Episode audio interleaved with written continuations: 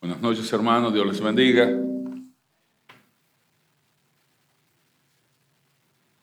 Creo que ya le hemos dado bastante, bastante tiempo a los que están de aquel lado para que vayan acercándose. Vamos a iniciar para continuar el estudio en el libro de Hebreos. Desafortunadamente, yo no pude poner a funcionar la fotocopiadora y traté después de poner a usar la otra y tampoco la pude poner a funcionar. Entonces, cuando llamé a Ángel, que es el, la mente maestra con eso, me dijo que no iba a poder llegar hoy, así que yo le voy a mandar por WhatsApp el, las notas de la clase. Le mando las notas de la, de la clase por WhatsApp. Entonces, hoy vamos a continuar en el libro de Hebreos y si Dios lo permite, en la noche de hoy vamos a terminar el capítulo 9. Pero antes vamos a tener un momento de oración. Padre, gracias porque tú eres bueno y tu misericordia es para siempre. Ayúdanos cada día a amarte más, a conocerte más y permite, Señor, que nosotros en esta noche podamos aprender un poco más de las escrituras, ilumínanos, llénanos, abre nuestros ojos, líbranos de malas interpretaciones y permite que esta palabra sea de aliento y que sea una palabra refrescante para nosotros, en el nombre de Jesús. Amén. Entonces nosotros aprendimos que el libro de Hebreos fue escrito por un autor que todavía nosotros no conocemos, nosotros no sabemos, pero los receptores originales de esa carta sí, sabía, sí sabían quién le había escrito la epístola. Y el autor de Hebreos le escribe esta carta a creyentes judíos que estaban padeciendo persecución por causa de su fe en Cristo.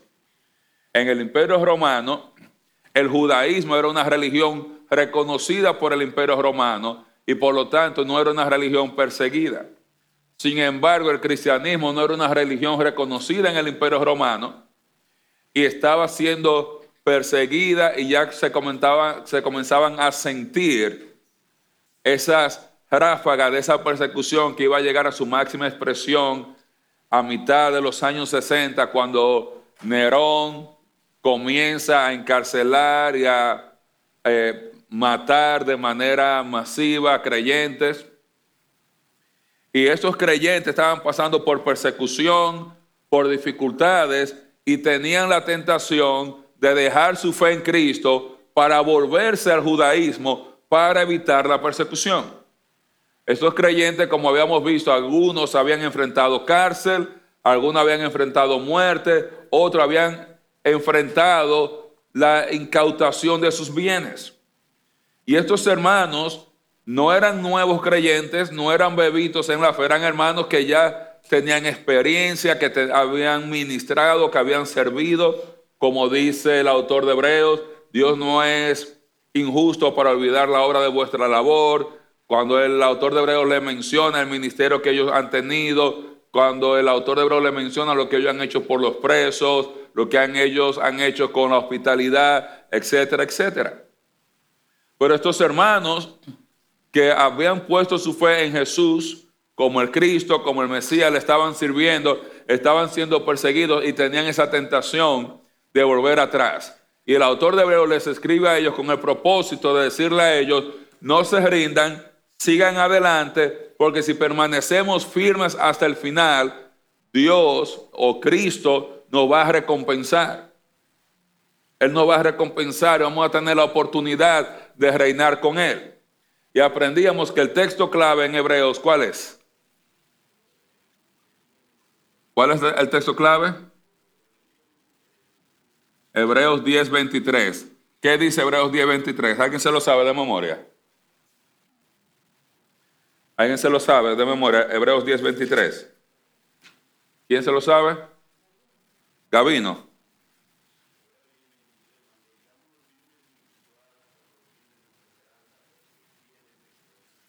Amén. Amén. Amén. Hermano, denle un aplauso al hermano Gavino. Y si usted no se lo ha aprendido, es un jalón de oreja a usted. De que se lo mandaron a aprender al principio del libro no se lo ha aprendido. Óyeme, eh, no. Tenemos, ¿cuándo, comenzamos Hebreo? ¿Fue a principio de año? Sí, a principio, a mitad de año. En mayo. Mayo. Entonces, el autor de Hebreos le escribe para estimularle a estos hermanos a mantenerse adelante, porque el que prometió esas bendiciones en su segunda venida, cuando venga a establecer su reino milenario aquí sobre la tierra, dice, Él va a cumplir. Hay mucho que perder si yo me vuelvo atrás. Hay mucho que ganar si yo sigo adelante. Por eso él comienza el libro diciéndole, no se rindan, porque Cristo es la imagen del Dios invisible, el creador de todo. Él es el heredero del reino venidero. Él creó todas las cosas. Él sustenta todas las cosas y nos va a sustentar a nosotros a través de todas estas pruebas. Él dice que el Padre le dijo, siéntate a mi diestra hasta que yo ponga todos tus enemigos por debajo de sus pies. Y Él promete que cuando Cristo venga, todas estas personas, todos los enemigos que estaban persiguiéndole a ellos, iban a ser sometidos bajo los pies de Cristo. Esa, todos los enemigos de Cristo iban a estar, iban a ser eliminados. Y que todos aquellos creyentes que le siguieron fielmente iban a poder compartir esa victoria, iban a poder repartirse, si se puede decir así, el botín e iban a ser recompensados con Cristo. Por eso él hace cinco advertencias durante el libro a no volverse atrás. La primera advertencia, ¿cuál fue? ¿Alguien se acuerda? La primera advertencia, no deslizarse. ¿Por qué no debían deslizarse?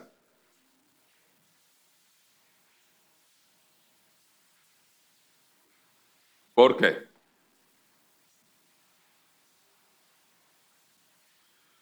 Porque el que violaba la ley de Moisés por la palabra de dos o tres testigos, ¿qué debía hacer?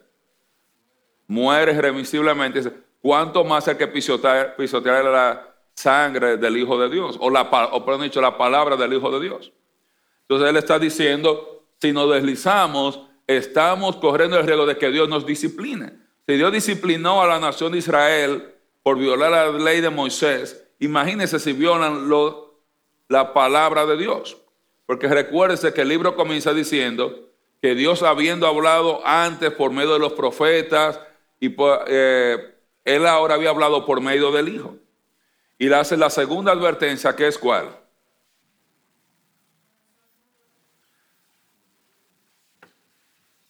La segunda advertencia en cuanto a endurecer el corazón. ¿Y cuál era la consecuencia de endurecer el corazón? no entrar en el reposo de Dios. Que fue lo que pasó con la nación de Israel. Ellos fueron una nación redimida, como dice Pablo en Corinto. Ellos todos cruzaron el mar, bebieron, fueron bautizados en Moisés y bebieron de la roca, y la roca era Cristo. Era una nación redimida, pero dice de los demás, de la mayoría de ellos, Dios no se agradó. No quiere decir que Dios no le dio vida eterna, pero Dios le dijo, tú sabes, por ese acto de incredulidad, por esa dureza de corazón, ustedes no van a entrar en la tierra prometida. Dios le quitó bendiciones a ellos aquí sobre la tierra por causa de su desobediencia. ¿Y cuál es la tercera advertencia? Descuidar el crecimiento espiritual. Y en esa advertencia es donde todavía estamos trabajando. Básicamente, estas cinco advertencias lo que nos, están, nos van a decir es, si nos deslizamos y usted se va dando cuenta que la actitud, las advertencias van aumentando en intensidad en cuanto a la actitud del creyente, una actitud peor, peor, peor, pero también las consecuencias peores para ellos. Y básicamente disciplina de Dios.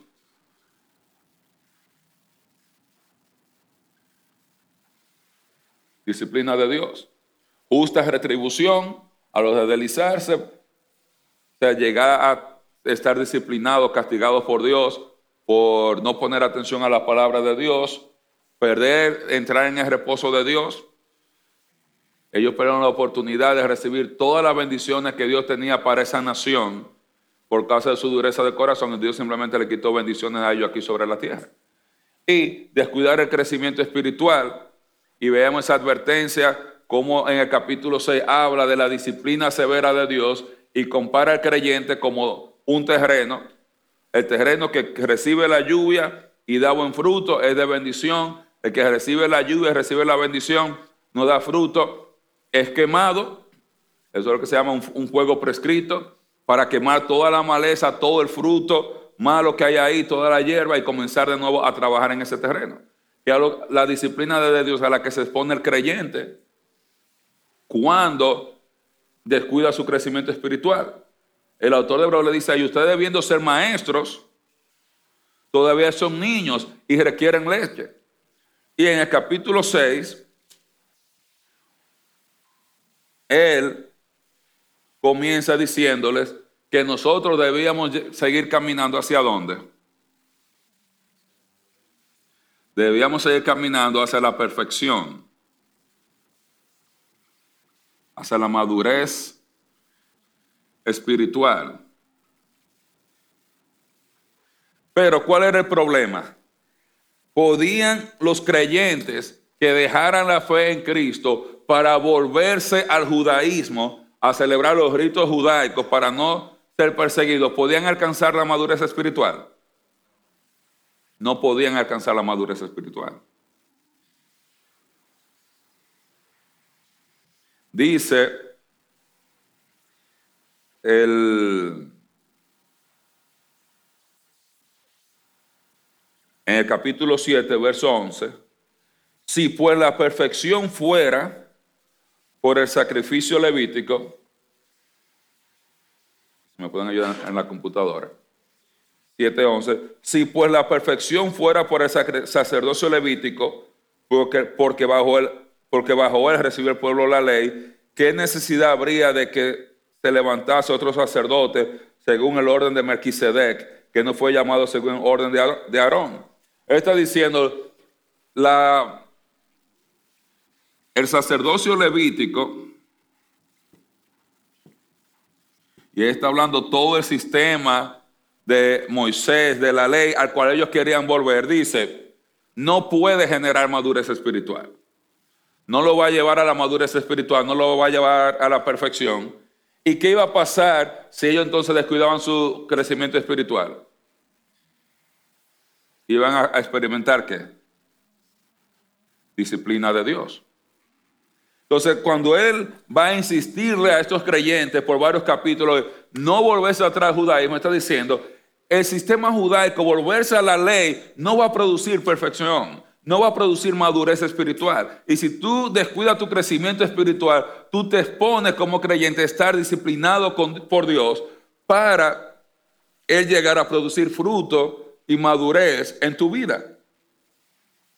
Y todo esto en el capítulo 6, 7, 8, 9 y 10, él básicamente va a hacer el contraste en que dependiendo nuestra decisión, tú vas a experimentar o vas a recibir las promesas versus la disciplina de Dios.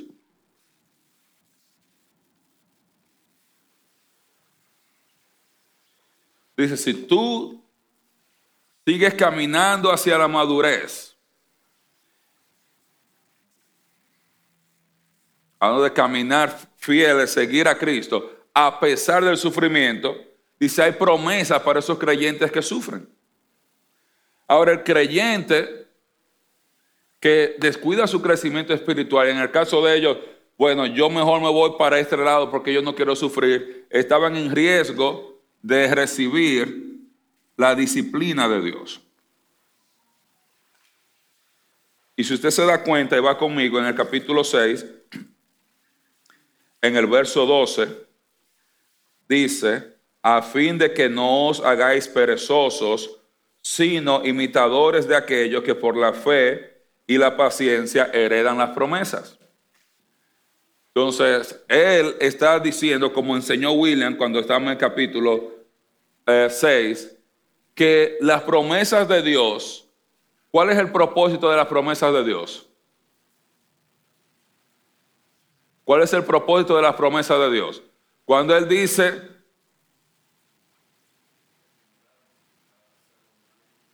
dice Nehemías, estimularnos a hacer las cosas bien, ¿qué más?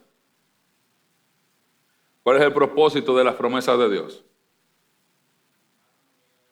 ¿Cómo? Animarnos a seguir adelante. El propósito de la promesa de Dios es animarnos, motivarnos, estimularnos a seguir firmes adelante con confianza. Él está diciendo, mira, tú estás pasando trabajo, la cosa está dura, hay dificultad, hay problemas, pero mira, si tú sigues adelante, aquí hay algo que yo te voy a dar. No es la vida eterna, porque la vida eterna viene por creer, pero por, por seguir a Cristo con fidelidad, por ser un discípulo, hay una recompensa que viene por eso. Hay una recompensa que viene por eso. Por eso el texto clave es el 1023, cuando dice que mantengamos firmes y fluctuar la profesión de, nuestra esperanza, porque el que hizo esas promesas es fiel y las va a cumplir.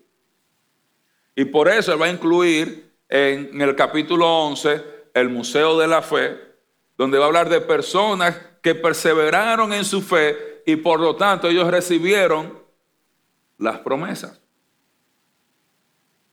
Recuerden, no dice que recibieron lo prometido, recibieron las promesas.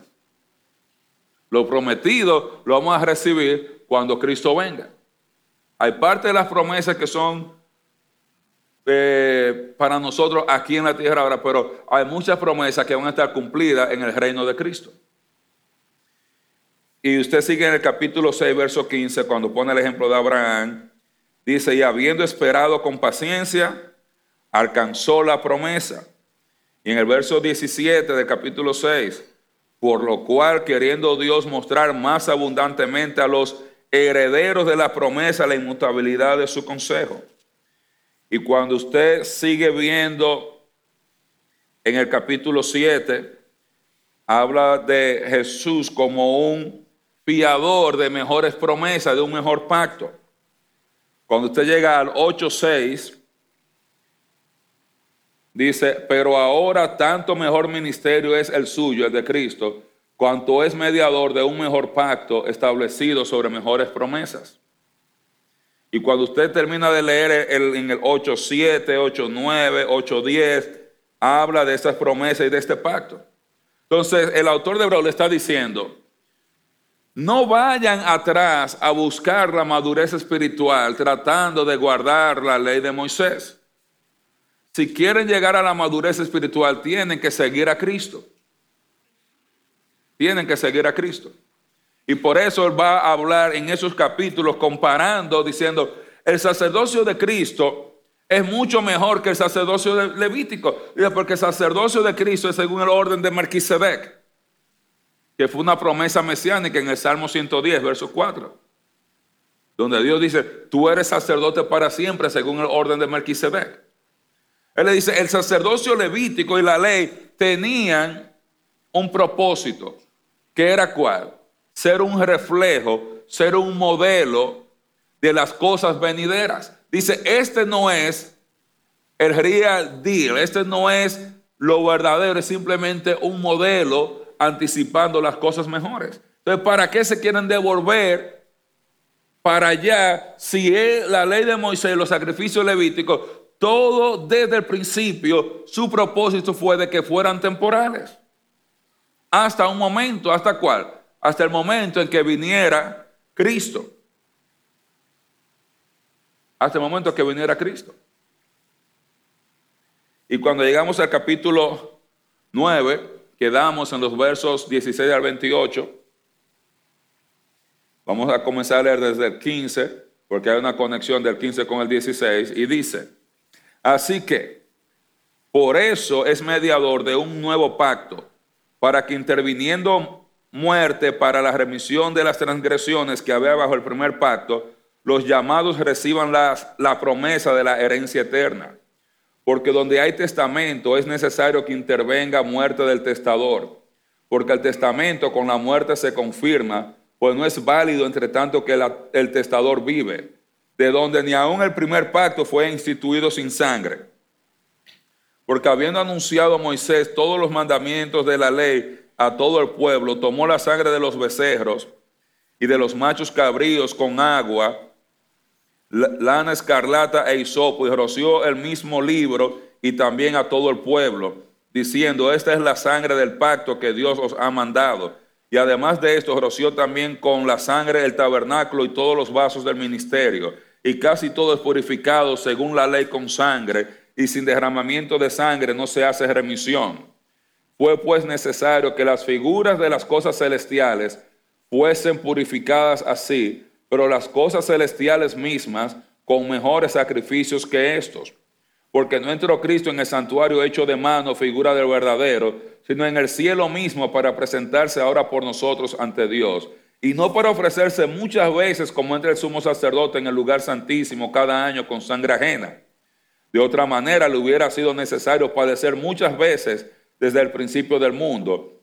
Pero ahora en la consumación de los siglos se presentó una vez para siempre por el sacrificio de sí mismo para quitar de en medio el pecado y de la manera que está establecida para los hombres que mueran una sola vez y después de esto el juicio, así también Cristo fue ofrecido una sola vez para llevar los pecados de muchos y aparecerá por segunda vez sin relación con el pecado para salvar a los que en él esperan. Amén. Entonces, el autor de Hebreos ya le ha, dicho, era necesario que el viejo pacto pasara, porque si Cristo iba a ser nuestro rey y nuestro sumo sacerdote, ¿podía él hacer esto bajo el viejo pacto? ¿Por qué? ¿Qué decía la ley en contra de eso?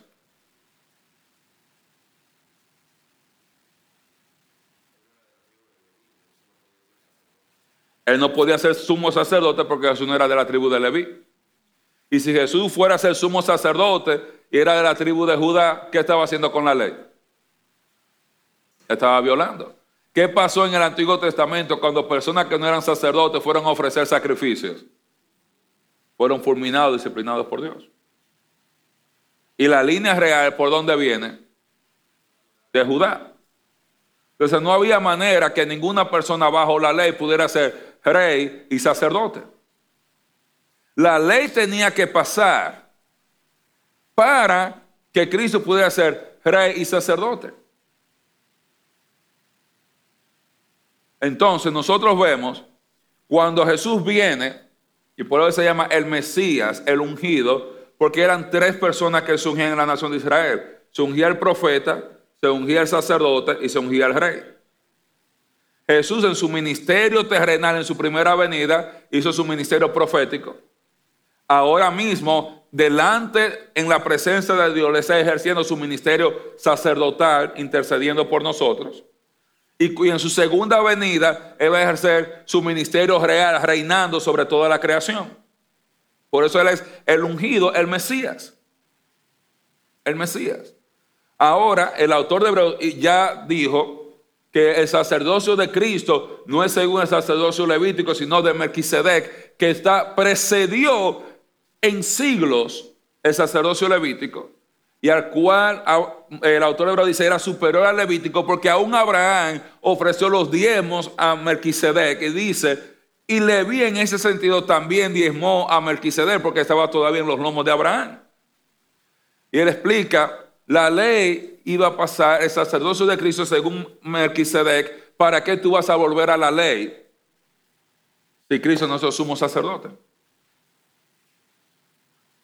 Y él había hablado, este sumo sacerdote, el sumo sacerdote en la tierra, entraba al lugar santísimo una vez al año con sangre ajena, tenía que hacer sacrificio por sí mismo y luego por el pueblo, por lo que Cristo murió una sola vez y él no entró al tabernáculo hecho de manos, sino ese tabernáculo hecho en los cielos a la misma presencia de Dios.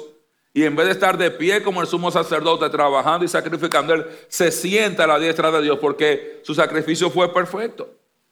Entonces el autor de Hebreos dice yo, no hay que volver al sistema levítico, no solamente porque tenemos un mejor sumo sacerdote, sino porque los sacrificios ya no son necesarios, porque Cristo ya pagó por todos nuestros pecados. Son innecesarios. Y aquí él va a hablar de la necesidad del sacrificio de Cristo. Lo primero que él dice es que donde hay testamento es necesario que intervenga muerte del testador. Y nosotros vamos a ver del verso 16 al 22. Y están las notas de la clase, están ahí. Dice Hebreos 9, 16 al 28. La muerte era necesaria de Cristo era necesaria para que el nuevo pacto entrara en vigencia. Si Cristo no muere, no podía haber un nuevo pacto. No podía haber un nuevo pacto porque la sangre, la sangre era necesaria para eso. Y él comienza del verso 16 al 22, él va a hablar de que el viejo pacto fue inaugurado con la sangre de animales. Si usted va a Éxodo 24, y usted es tan amable, abre su Biblia en Éxodo 24.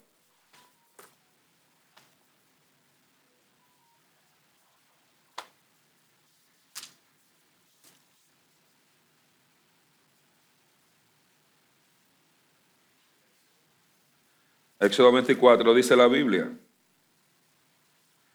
Y Moisés vino y contó al pueblo en el verso 3 todas las palabras de Jehová y todas las leyes, y todo el pueblo respondió a una voz y dijo, haremos todas las palabras que Jehová ha dicho. Y Moisés escribió todas las palabras de Jehová, y levantándose de mañana edificó un altar al pie del monte y doce columnas según las doce tribus de Israel. Y envió jóvenes de los hijos de Israel, los cuales ofrecieron holocaustos y becerros como sacrificios de paz a Jehová. Y Moisés tomó la mitad de la sangre y la puso en tazones y esparció la otra mitad de la sangre sobre el altar. Y tomó el libro del pacto y lo leyó a oídos del pueblo, el cual dijo, haremos todas las cosas que Jehová ha dicho y obedeceremos. Entonces Moisés tomó la sangre y roció sobre el pueblo y dijo, he aquí la sangre del pacto que Jehová ha hecho con vosotros sobre todas estas cosas. El viejo pacto fue inaugurado con sangre. Por lo tanto, él va a decir, el nuevo pacto también iba a ser inaugurado con sangre. Mientras el viejo pacto fue inaugurado con sangre de animales, el nuevo pacto fue inaugurado con qué? ¿Con cuál sangre? La sangre de Cristo. La sangre de Cristo. Y en el verso 16 y 17 vemos que para que un testamento tome efecto, ¿qué tiene que pasar? muerte de que hace el testamento. Si yo escribo mi testamento y yo digo, yo le voy a dejar mi casa a Junior y le voy a dejar a Nemías, le voy a dejar el carro. ¿Puede Junior ir y, mudarse a mi casa ahora? ¿Puede vender la casa? ¿Puede hacer algo con eso? ¿Por qué no? Porque yo estoy vivo. Para que se ejecute el testamento, el que escribió el testamento tiene que morirse. Tiene que morirse. Entonces, ¿qué fue lo que Cristo ofreció bajo el nuevo pacto? Mejores promesas que las promesas que fueron hechas bajo el viejo pacto. Pero si Él no moría, nosotros no íbamos a poder heredar y recibir esas mejores promesas. Entonces, la persona que hace el testamento tenía que morir. Y lo segundo que vemos ahí es el viejo pacto entró en vigencia con la sangre de un sustituto del mediador, como acabamos de leer. Dice el texto del 18 al 22 que Moisés, y lo mismo que leímos en Éxodo, él anunció al pueblo la ley y ¿qué hizo? Mató el animal, cogió la sangre y ¿qué hizo? La roció sobre dónde? Sobre el altar para purificar el altar y cogió, después que purificó el altar, cogió la sangre, la puso en tazones y la echó sobre el pueblo para purificar al pueblo. Y cuando usted va al Antiguo Testamento, todo se purifica con sangre, o casi todo.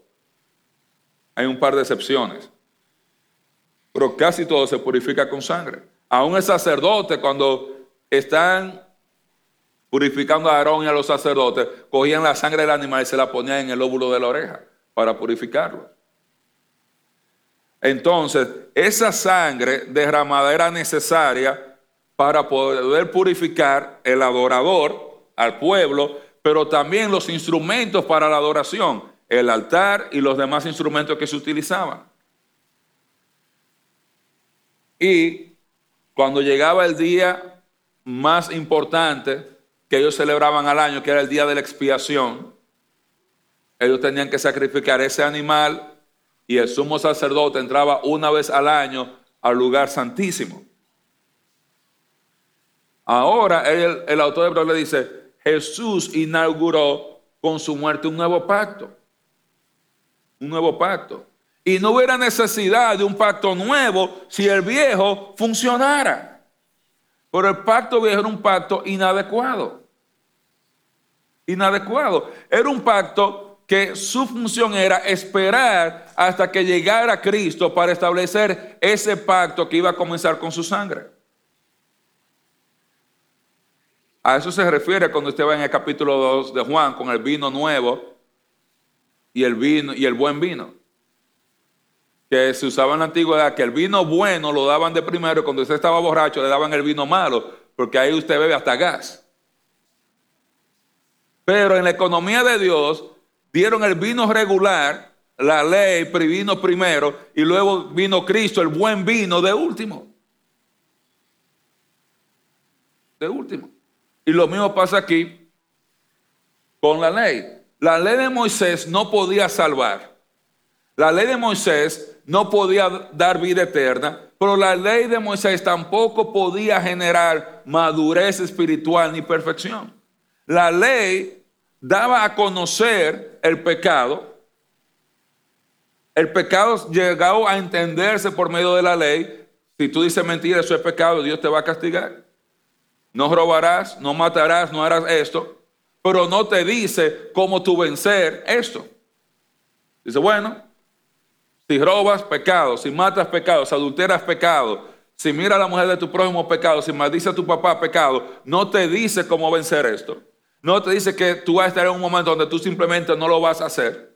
Sino simplemente dice, bueno, y cuando tú hagas eso, entonces mata este animal y cubre ese pecado. No había solución. Y hay veces que es necesario entender esto porque hay personas que entienden que en el Antiguo Testamento la gente era salva o tenía vida eterna por causa de la ley de Moisés. La, ley de Moisés no, no salva. Ha habido una sola manera de ser salvo. ¿Cuál es? Por la fe en el Mesías. Ese Mesías que venía, yo debía creer en ese Mesías que iba a venir. Los creyentes ahí en el tiempo de Jesús tenían que creer en ese Mesías que estaba en medio de ellos. Y nosotros hemos creído en el Mesías que vino y que vuelve otra vez. La ley de Moisés estaba para guiar a las personas a Cristo, a llegar a entender, tú sabes que yo soy pecador, yo merezco la muerte, no hay manera de yo vencer el pecado, ¿cómo yo puedo llegar a tener una relación con Dios? La respuesta es a través de Cristo. La ley fue el instrumento dramático, si se puede decir así, que Dios puso para ayudar a las personas, para guiarlos a Cristo. El verso 23 dice, pues fue necesario que las figuras de las cosas celestiales fuesen purificadas, pero las cosas celestiales mismas con mejores sacrificios que estos. Está diciendo, estas figuras de las cosas celestiales ¿Qué era qué? El tabernáculo de Moisés era una figura de, qué templo? Del tabernáculo de Dios, del templo en el cielo. Y así, ¿cómo ellos iban a poder purificar ese lugar? Bueno, con la sangre de sacrificio, pero ese lugar, que era una réplica, tú no podías purificar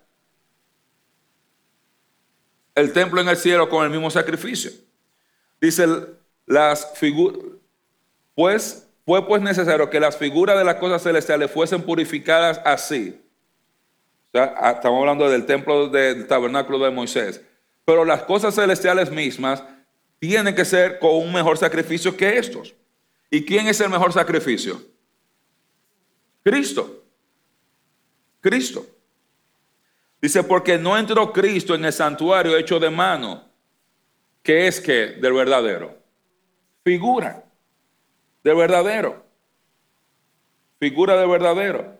Sino en el cielo mismo, para presentarse ahora por nosotros ante Dios. Dice que el tabernáculo era simplemente, la, esa no era la meta. El tabernáculo no era la meta. El tabernáculo era simplemente un modelo, un prototipo de, ¿de qué? Del tabernáculo que hay en el cielo. Eso, imagínese que usted va, usted está soltero, usted dice, bueno, yo voy aquí a, quiero casarme, voy a buscar una persona online, crear su cuenta en eHarmony. Y usted está ahí y usted ve la foto de alguien. Esa no es la persona. Usted ve la persona, usted, ve la foto, pero esa no es la persona real, es una foto. Y usted puede tener una idea de cómo es la persona. Y mira, se ve simpática, se ve simpático. Mira, se ve así, la gente se va a tirar una foto. No, que si ponte así para que te veas más inteligente, ponte de lado para que se te vea más esto y lo otro. Entonces el tabernáculo en esa sentido es como la foto. La, lo real era el tabernáculo de Dios, el templo de Dios en la misma presencia de Dios. Porque Dios no habita en templos hechos con manos. La gloria de Dios, la chequina de Dios ha siempre estado en su misma presencia en el cielo. Y el, con el tabernáculo se anticipaba la morada de Dios, de la gloria de Dios en medio de los hombres. Y dice, porque Cristo no entró en el santuario hecho de mano, figura de verdadero, sino en el cielo mismo, para presentarse ahora por nosotros ante Dios. Y no para ofrecerse mucho, muchas veces como entra el sumo sacerdote en el lugar santísimo cada año con sangre ajena. Entonces el nuevo pacto demandaba un mejor sacrificio para lidiar con el pecado del hombre. Entonces en el viejo pacto tú tenías un sacrificio de animales en el nuevo pacto, ¿a quién, ¿cuál sacrificio? Lo que el autor de Hebreo le está diciendo a los lectores.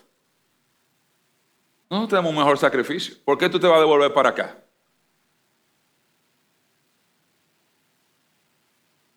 ¿Por qué? Y nosotros vemos ahí que el nuevo pacto entra en vigencia con la sangre del mediador de ese pacto. Dice el verso 24, no entró en ese lugar, sino que él se ofreció de una vez y para siempre. Que él no tiene que ofrecerse muchas veces. porque esto había que hacerlo muchas veces?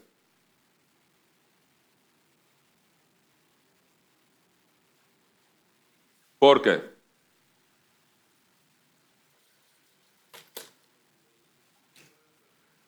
¿Cómo? No era perfecto. ¿Qué hacía el sacrificio de los animales con el pecado? Lo cubría.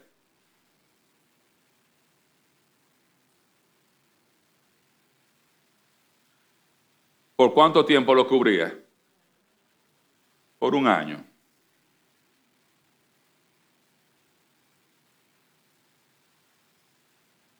Por eso, constantemente, usted tenía que tener gente ofreciendo sacrificio continuamente en el templo por los pecados del pueblo. Porque para mantenerse cubriendo el pecado del pueblo. Por eso, ¿cuántos sacerdotes usted necesitaba? ¿Cuántos sacerdotes se necesitaban?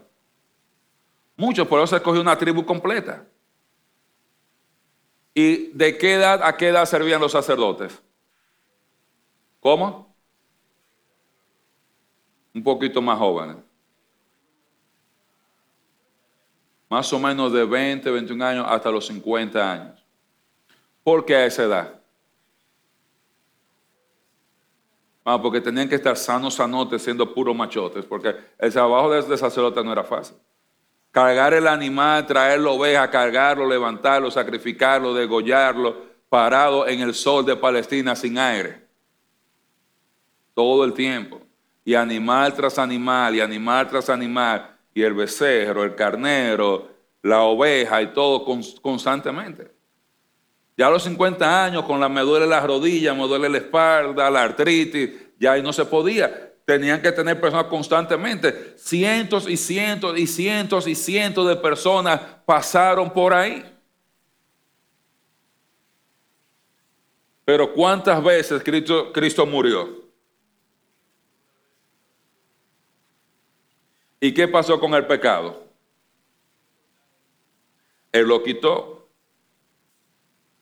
Así introduce Juan en el Evangelio de Juan capítulo 1, verso 29 a Cristo. He aquí el Cordero de Dios que quita el pecado del mundo. Y cuando Él lo dice, Él está haciendo un contraste entre cubrir el pecado versus quitar el pecado. Él quita el pecado del mundo. Pero cuando Cristo muere, Él paga por los pecados de la humanidad de una vez y para siempre.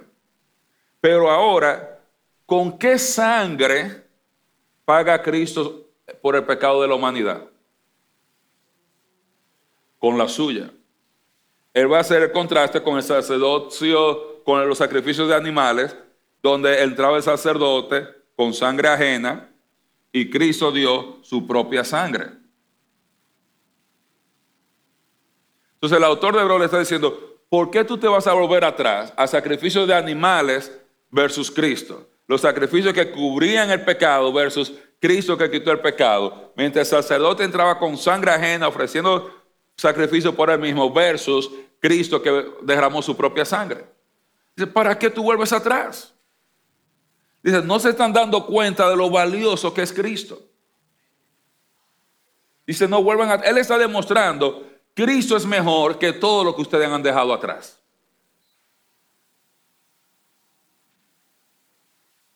Cristo es mejor que todo lo que ellos habían dejado atrás.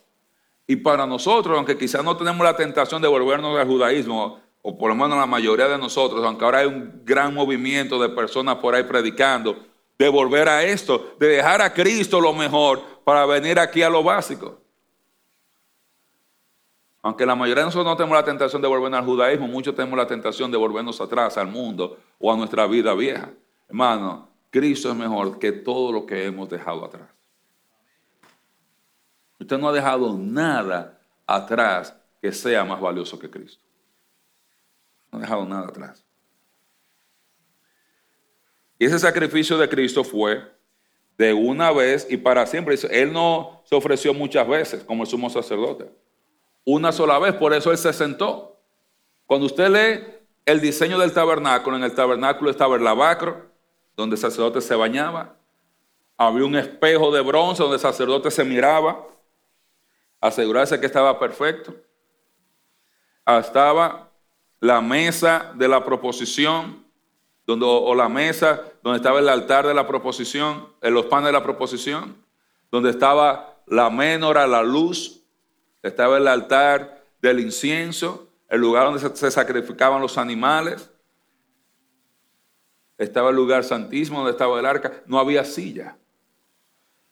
El ministerio sacerdotal era un ministerio que se hacía de pie 100%. No había ningún lugar donde sentarse en el tabernáculo, porque donde no se quita el pecado, hay que estar interviniendo constantemente para prevenir la ira de Dios sobre el pecado en ese momento. Cuando dice que Cristo se sentó, algunos de nosotros no entendemos porque no estamos familiarizados con ese sistema sacerdotal. Imagínese, usted ve un jugador de soccer sentado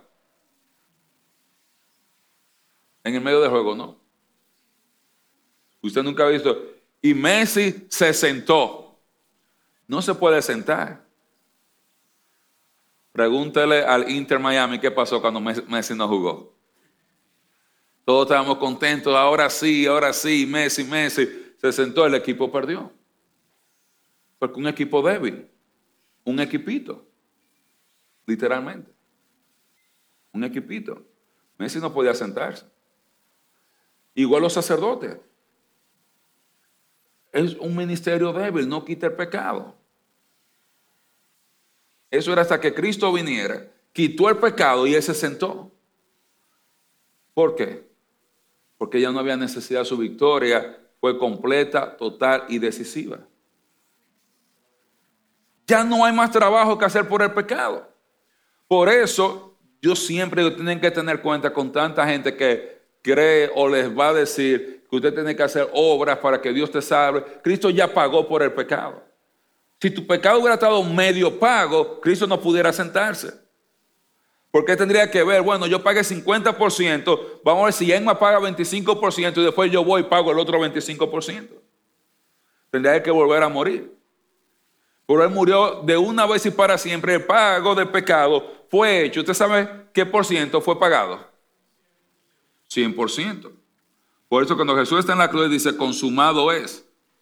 La palabra literalmente que se usa ahí en griego, significa pagado completo, deuda cancelada, paid in full.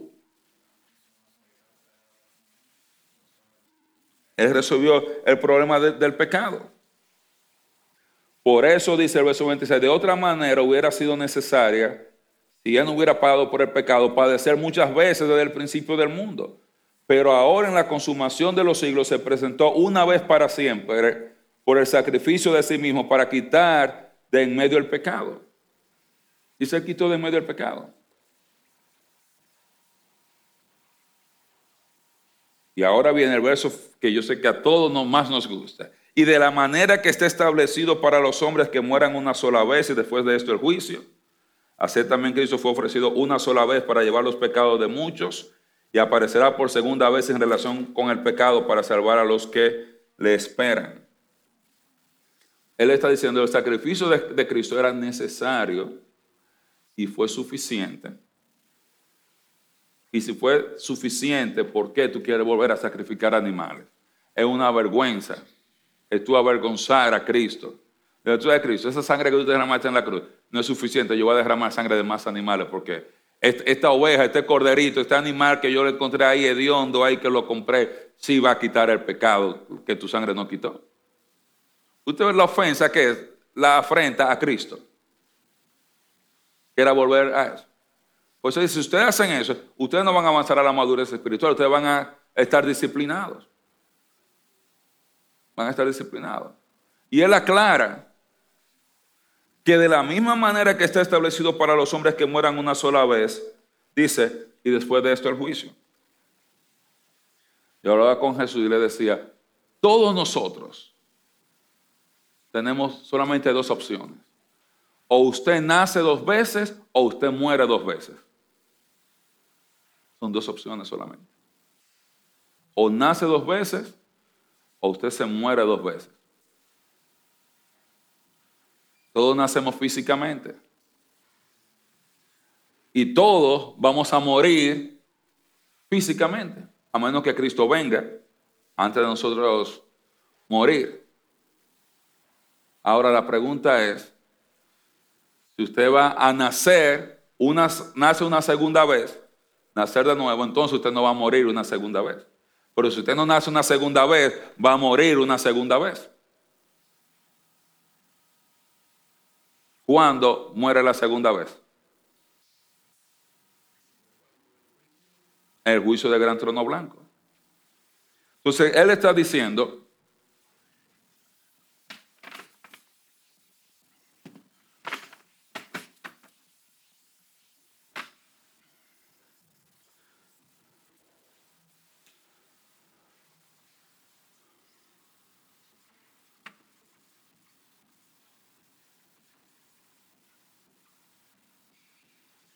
Todos mueren una vez y después de esto viene juicio, una evaluación del Señor. Entonces hay dos juicios.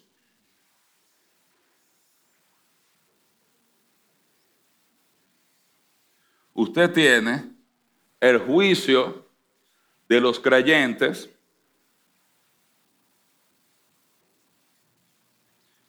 y el juicio de los no creyentes. El juicio de los creyentes ocurre ¿dónde?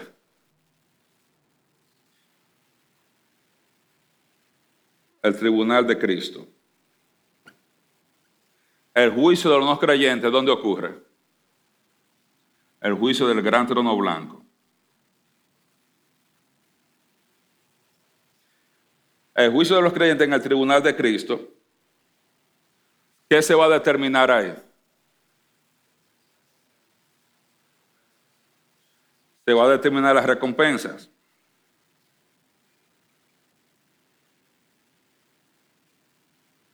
Dice Pablo, segunda de Corintios 5:10, porque es necesario que todos comparezcamos ante el tribunal de Cristo para dar qué? Para dar cuenta de lo que hemos hecho mientras estábamos en el cuerpo, sea bueno o malo. No es para determinar la vida eterna del creyente, porque todos los que van al tribunal de Cristo son salvos. Pero para determinar sus recompensas. ¿Cómo van a estar recompensados en ese reino? Ahí vamos a ver a los que recibieron las promesas, recibiendo lo prometido. Vas a reinar sobre diez ciudades. Vas a reinar sobre cinco ciudades. Siervo flojo y negligente si tú sabías por qué no te preparaste. Ahora, el juicio del gran trono blanco es el juicio que encontramos en Apocalipsis capítulo 20, verso 11 en adelante dice, y vi un gran trono blanco y al que estaba sentado en él, de delante del cual huyeron la tierra y el cielo, y ningún lugar se encontró para ellos. Y vi a los muertos grandes y pequeños de pie ante Dios, y los libros fueron abiertos. Y otro libro fue abierto, el cual es el libro de la vida. Y fueron juzgados los muertos por las cosas que estaban escritas en los libros, según sus obras. Y el mar entregó los muertos que había en él, y la muerte y el Hades entregaron los muertos que había en ellos. Y fueron juzgados cada uno según sus obras. Y la muerte y el Hades fueron lanzados al largo de fuego. Esta es la muerte segunda. Por eso le digo, o usted nace dos veces, o usted muere dos veces. O usted nace físicamente y nace de nuevo. O si usted no nace de nuevo, entonces usted va, aparte de morir físicamente, va a morir aquí también por segunda vez cuando se ha echado por la eternidad en el lago de fuego. Separación eterna de Dios. Ellos como creyentes debían entender que todas las personas van a dar cuenta delante de Cristo. Y si en algún momento yo voy a, yo soy un creyente y yo voy atrás, en algún momento yo voy a tener que hablar con Cristo cara a cara acerca de mi actitud. En algún momento. Porque muchos piensan, vamos a llegar y Cristo se va a olvidar de todo, hey, give me five. No, hay, hay que dar una cuenta delante del Señor. Hay que dar cuenta delante del Señor. Para el creyente esa cuenta no va a determinar su vida eterna. La vida eterna se obtiene por qué? Creer en Cristo. Ahora, reinar sobre las cinco ciudades, sobre las diez ciudades, se obtiene por qué? Fidelidad en el servicio, su fidelidad en su vida cristiana. La vida eterna es gratuita, pero el discipulado hay que tomar la cruz cada día. El problema de los, a la audiencia en hebreo no era si eran salvos o no. El autor sabe que son salvos, le dice ustedes son salvos y hermanos, hermanos, hermanos, hermanos, hermanos, hermanos. Pero ellos estaban corriendo el riesgo de ser disciplinados por Dios y se volvían atrás. Y él está diciendo, en su primera venida, Cristo vino y pagó por el pecado de la humanidad.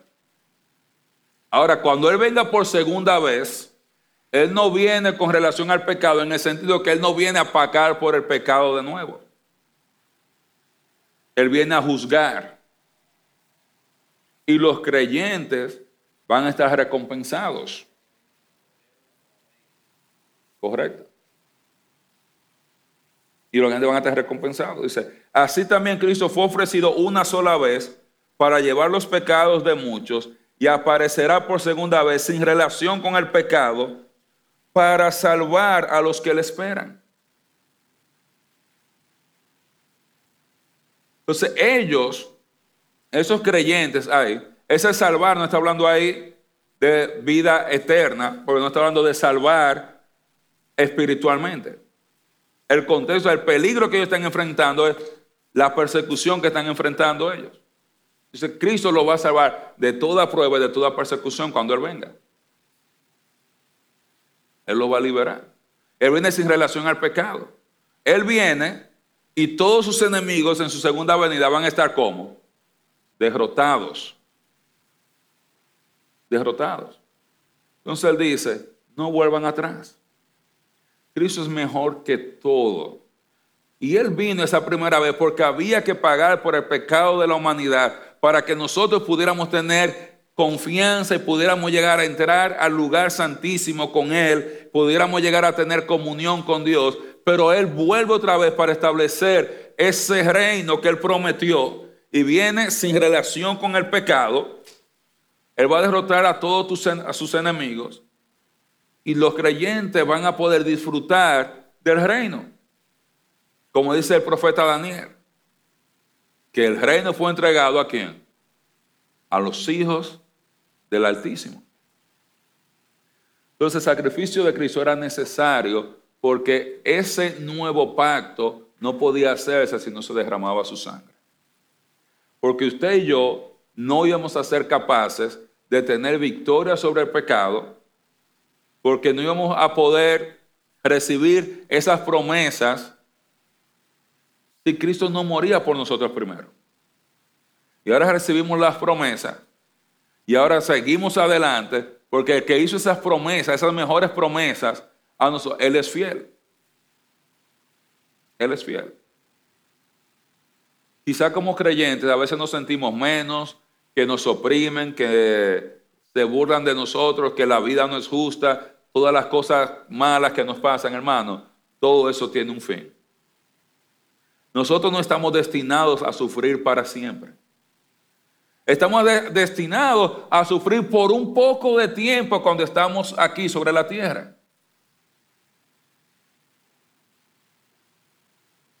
Y ese sufrimiento aquí sobre la tierra es un sufrimiento temporal y es la preparación, la capacitación de Dios para reinar con Cristo.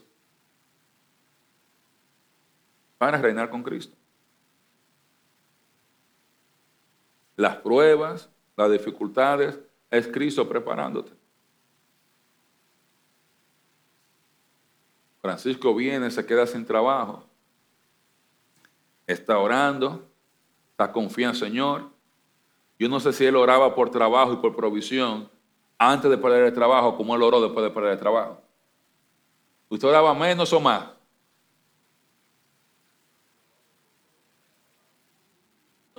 Exacto, porque uno llega, bueno, tengo trabajo, yo lo doy por sentado que mañana me van a llamar para yo ver un paciente, que mañana me van a llamar para yo cortar un árbol, que mañana me van a llamar para yo preparar una casa. Dios dice, mira que vamos a quitarte todo esto ya aprendemos a orar y a depender de Dios. Dios nunca desperdicia una pena, Dios nunca desperdicia un dolor. No hay nada que hayamos dejado atrás que sea más valioso que Cristo la motivación de la doctora miren, Cristo vino, Él murió, no tienen que volver atrás porque todos sus pecados están pagados. ¿A qué van a ofrecer eso? Él vino esa primera vez porque había que pagar por el pecado, porque eso había que resolverlo. Porque si sangre no es remisión de pecado. Así mismo como el viejo pacto comenzó con sangre, el nuevo tenía que comenzar con sangre. Y Cristo dio la suya, no la de un animal. Y Él vuelve otra vez. Él vuelve otra vez por nosotros. Tenemos que esperarlo y eso de que le esperan está hablando de que nosotros tenemos que estar vigilantes, esperando la venida de Cristo. ¿En qué momento? ¿En qué momento? En cualquier momento. ¿Qué impide que Cristo venga ahora? Nada. Los apóstoles estaban esperando que Cristo viniera durante su vida. Pablo dice, y nosotros los que hayamos quedado hasta la venida del Señor. Ellos estaban esperando. Y por eso mucha gente comenzó a preguntar, ¿qué ha pasado? Y no va a venir. Pero señores, cálmense, Dios no, no tarda su promesa como algunos la tienen por tardanza. El único apóstol que parecía que estaba seguro que Cristo no iba a venir mientras estuviera vivo era Pedro. Usted sabe por qué. ¿Por qué? Él dijo que iba a morir. O sea, ya Pedro sabía, yo no voy a ver la venida del Señor. Y menos que muchos después, bueno, Pedro está vivo, él no viene. Y ahora que cuando Pedro se muera, entonces ahí celebramos. A ver si viene. No. Podemos estar viviendo esperando la venida de Cristo. Igual nosotros, hermanos. Aquí hay dificultades, hay tribulaciones. No hay nada que hayamos dejado atrás que sea mejor que Cristo. No hay nada. Tenemos que seguir adelante. La tentación para abandonar nuestra fe, para abandonar a Dios, está ahí. Satanás está ofreciéndonos los reinos del mundo. Satanás nos está diciendo, tírate del pináculo. Satanás te está diciendo, mira, convierte las piedras en pan. ¿Qué tanto es tantito? Una no es ninguna. no hay nada que nosotros hayamos dejado atrás. Jesús dice, el que deja padre, madre, y se va a recibir muchísimas cosas más. Pero la motivación es, el sacrificio de Cristo era necesario, suficiente, Él quitó el pecado, ahora seguimos adelante hasta que Él venga, porque viene por segunda vez en relación con el pecado. Y cuando Él nos evalúe, queremos que Él nos diga cómo, buen, siervo y fiel. No que nos diga, Junior, tú sabías, tú fuiste a la iglesia. ¿Cuándo te dijeron que Cristo venía? Ah, ¿Y por qué no te preparaste? ¿Y por qué no te preparaste? Amén. ¿Dudas, preguntas, comentarios?